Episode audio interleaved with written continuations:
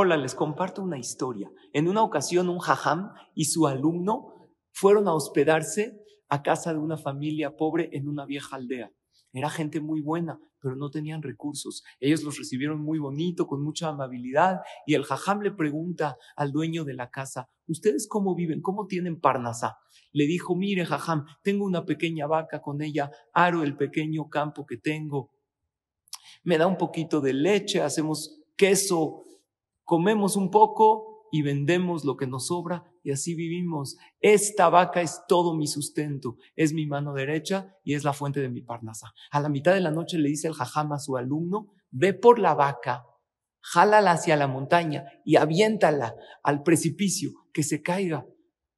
Y el alumno le dice, pero ¿por qué, jajam? Es toda la parnasa. Él le dice, haz lo que yo te digo. El alumno le costó mucho trabajo, pero respetó las palabras del jajam, lo hizo y se marcharon. El alumno, la verdad, se sintió muy mal por haberle quitado el sustento a este buen hombre y a esta familia. Pasa un mes, dos meses, el alumno se siente muy mal, tiene cargo de conciencia y después de dos años decide ir a pedirle perdón a esta familia y a ver qué le sucedió.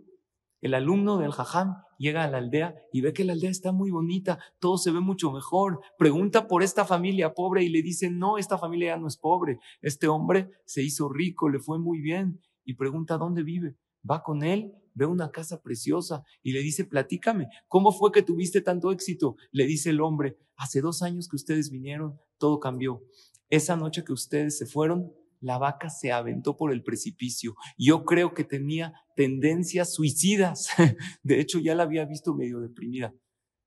Y desde entonces dije, ya no tengo más sustento. ¿Qué hago? ¿A qué me dedico?